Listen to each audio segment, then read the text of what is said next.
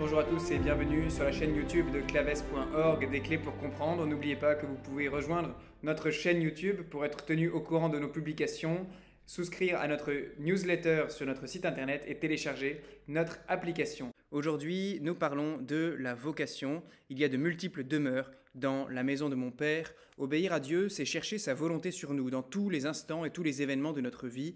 C'est être disponible pour l'inspiration de son esprit dans les choix, petits et grands, qui font notre existence. Or, il en est un particulièrement crucial qui détermine beaucoup de ce que nous sommes et de ce que nous deviendrons, le choix de notre vocation. Le mot vocation a divers sens. Aujourd'hui, on l'emploie en des sens variés. En latin, le mot vocare signifie appeler. La vocation est un appel. Mais parfois, on emploie le mot pour désigner un mode de vie, un métier, celui qui conviendrait finalement le mieux à une personne. Et on dit ainsi Je me sens la vocation de médecin, de pompier, d'enseignant, d'infirmier, et ainsi de suite. Or, dans le langage catholique, ce mot s'applique traditionnellement aux états de vie que sont la vie religieuse et le sacerdoce. Et le pape Pie XII le rappelait en 1956 dans sa constitution apostolique Sedes Sapientiae. Alors dans l'Église, n'y a-t-il pas d'autre vocation que la vocation religieuse? Débroussaillons un peu les choses. il y a une première vocation, ce à quoi nous appelle premièrement et certainement Dieu, c'est à la sainteté. La vocation à la sainteté, c'est celle de tous les hommes et particulièrement de tous les chrétiens, par le baptême. Être saint, voilà donc le programme. En quoi consiste-t-il? Eh bien Jésus nous le répète de nombreuses fois dans l'Évangile, aimer Dieu et aimer le prochain. Dieu nous a créés pour lui et pour que nous soyons heureux. Ce qu'il nous demande ne peut nous être impossible. Il nous donne les moyens de le réaliser. Et ces moyens sont principalement la prière et les sacrements. Être saint, par conséquent, c'est l'affaire de nous tous, pas seulement de certains marginaux, pas seulement des prêtres, des moines et des bonnes sœurs.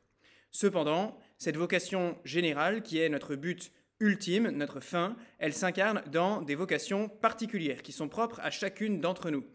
Comme chaque partie de notre corps a sa fonction propre à laquelle correspond son organisation, sa disposition, eh chaque chrétien, comme membre du corps mystique du Christ, qui est l'Église, reçoit dans ce corps une fonction différente qui a pour but son propre bien et le bien de l'ensemble. Ces trois grands types de vocations sont voulus par Dieu pour le bien commun de la société parfaite que Jésus a instituée en vue de conduire les hommes sur le chemin du ciel, l'Église. Parmi ces différentes vocations des membres du Christ, il faut en distinguer trois, le mariage, la vie religieuse et le sacerdoce. Le mariage. Le mariage, la tradition de l'Église dit du mariage qu'il est une vocation naturelle. Attention, n'y voyons pas un mépris de classe des clercs et des religieux pour les laïcs. Non, la vocation au mariage est naturelle en ce sens qu'elle est inscrite dans notre nature. Cela ne la rabaisse donc pas, au contraire, puisque cette nature est un magnifique don de Dieu. Cela signifie, le mariage vocation naturelle, que tout homme et toute femme est appelé au mariage, quel qu'il soit et quelle que soit son histoire. Même un homme qui devient prêtre, et plus encore une femme qui se consacre à Dieu dans la virginité, demeure appelé au mariage par sa nature, c'est inscrit en lui ou en elle. Et la vocation religieuse ou sacerdotale, c'est précisément un renoncement volontaire et libre, sublimé, à cet appel naturel à coopérer à l'œuvre créatrice de Dieu par la transmission de la vie dans le cadre du mariage. Seulement, il ne faut pas nous arrêter là. Le mariage n'est pas seulement une vocation naturelle. Au premier abord, certes, le mariage est l'union pour la vie d'un homme et d'une femme qui est ordonnée, c'est-à-dire qui a pour but la génération et l'éducation des enfants et l'aide mutuelle des époux. Il est donc ainsi une vocation naturelle, puisque dans la Genèse, Dieu dit aux premiers hommes et à travers eux à tous leurs descendants, Soyez féconds et multipliez-vous, mais cela ne s'arrête pas là. De naturel, le Christ a élevé le mariage au rang de sacrement. Le mariage chrétien devient ainsi figure de l'union du Christ et de l'Église, rehaussant de beaucoup sa dignité. Il est, comme nous l'avons vu, un moyen excellent et réciproque de sanctification, une expression très haute de la charité. Amour de Dieu par-dessus tout et amour de l'autre par amour de Dieu. On peut ainsi dire que le mariage chrétien est une vocation naturelle, certes, mais surnaturalisée par le sacrement, guérie de ses blessures et élevée par la grâce qui découle de la croix du Christ.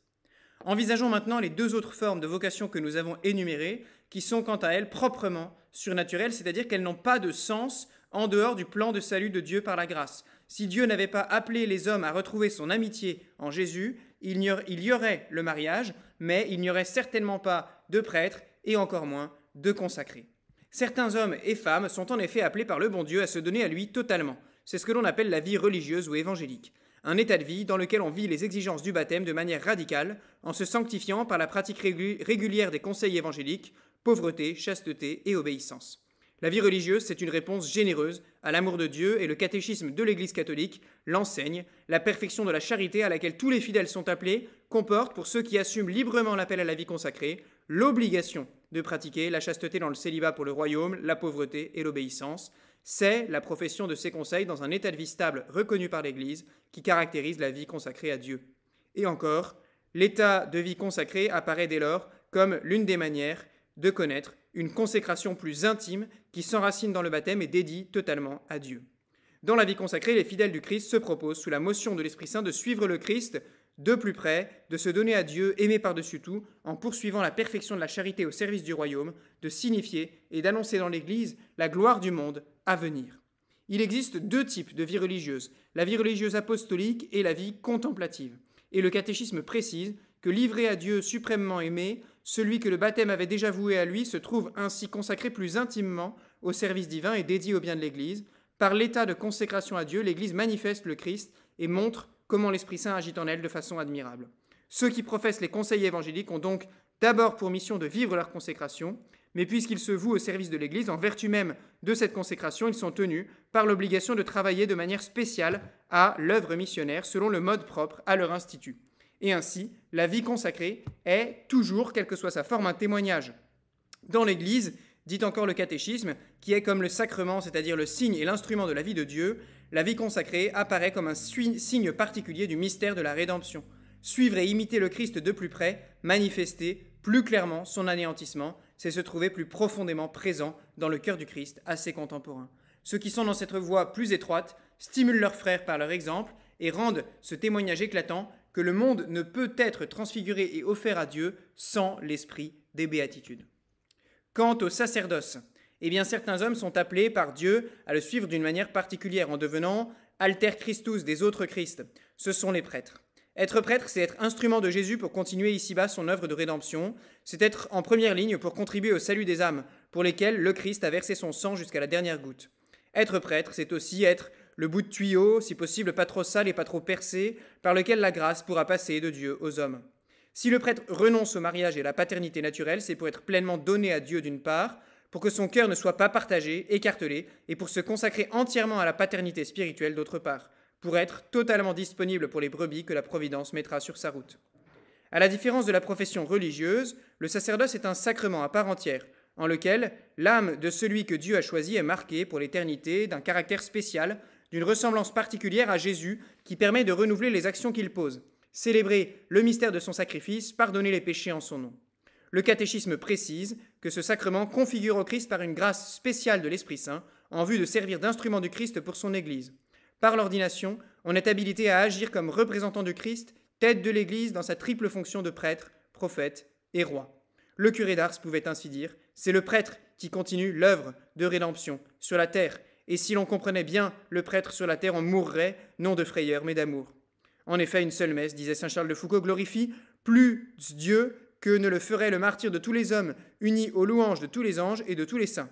Alors, comment connaître sa vocation? Comment découvrir ce chemin de bonheur que le Seigneur veut pour chacun de nous en particulier? La vocation, sachons-le, nous est propre. Le Seigneur m'a appelé dès le sein de ma mère, il a prononcé mon nom, chante le prophète Isaïe. Concrètement, il existe certains critères qui permettent de discerner ou d'aider à discerner sa vocation, des critères subjectifs, le désir, L'inclination pour un état, il faut avoir envie, et puis des critères objectifs, nos capacités objectives, physiques, intellectuelles, humaines, et ces critères sont cumulatifs, il faut les deux.